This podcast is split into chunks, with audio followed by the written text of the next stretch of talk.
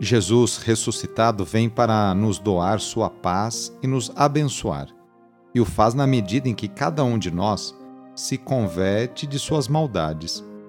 Rezemos, demonstrando sincero desejo de conversão. Iniciemos a oração invocando a Santíssima Trindade.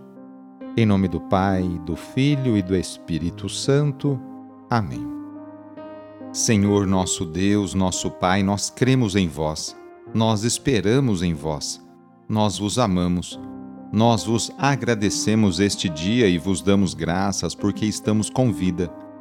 Oferecemos este dia ao Senhor com todas as nossas alegrias e sofrimentos, com todos os nossos trabalhos e divertimentos.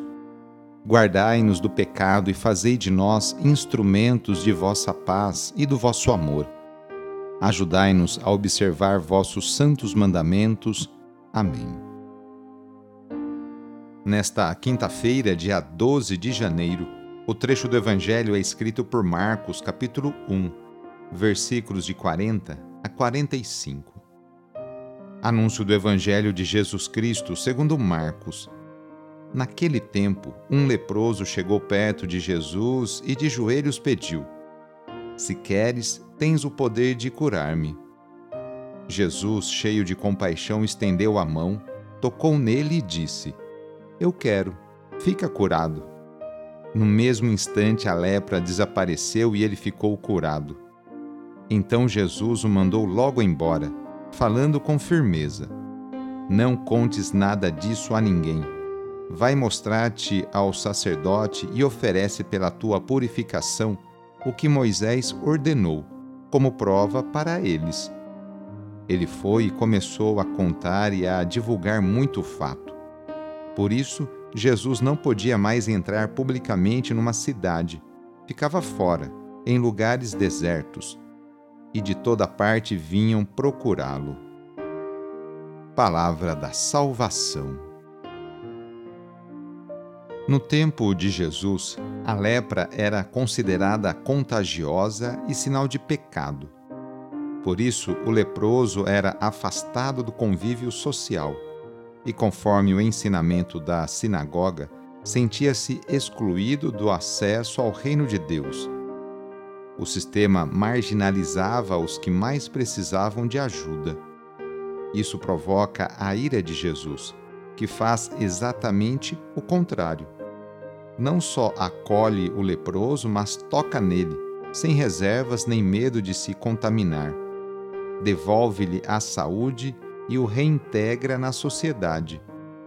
A repercussão do fato poderia provocar a euforia da população e chegar aos ouvidos dos dirigentes, cuja preocupação urgente seria abafar a popularidade de Jesus Daí a proibição de Jesus ao ex-leproso, para não espalhar a notícia. Por achar a cidade um ambiente hostil à sua presença e obra, Jesus ficava em lugares desertos e aí acolhia as multidões. A messe é grande, mas os operários são poucos. Peçamos a Deus que continue enviando muitas e santas vocações para a sua igreja.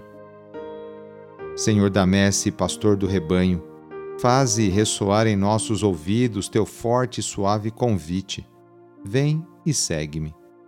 Derrama sobre nós o teu espírito, que ele nos dê sabedoria para ver o caminho e generosidade para seguir tua voz.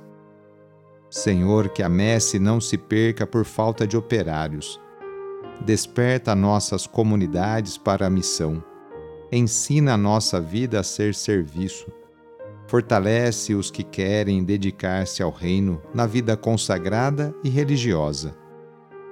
Senhor, que o rebanho não pereça por falta de pastores. Sustenta a fidelidade de nossos bispos, padres, diáconos, religiosos, religiosas e ministros leigos. Dá perseverança a nossos seminaristas desperta o coração de nossos jovens para o ministério pastoral em tua igreja. Senhor da messe, pastor do rebanho, chama-nos para o serviço de teu povo. Maria, Mãe do Perpétuo Socorro, modelo dos servidores do Evangelho, ajuda-nos a responder sim. Amém. Pedindo a proteção de Deus para a sua vida e para a sua família, invoquemos a sua bênção.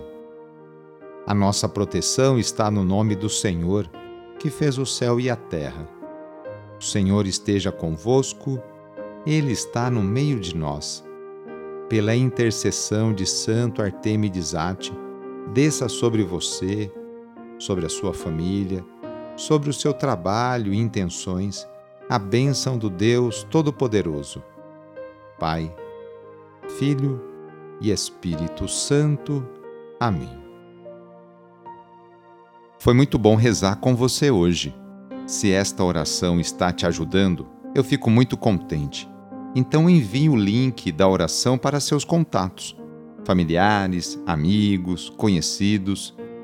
Eu sou o padre Edmilson Moraes, salesiano de Dom Bosco, e moro atualmente no Colégio Salesiano Santa Terezinha, em São Paulo.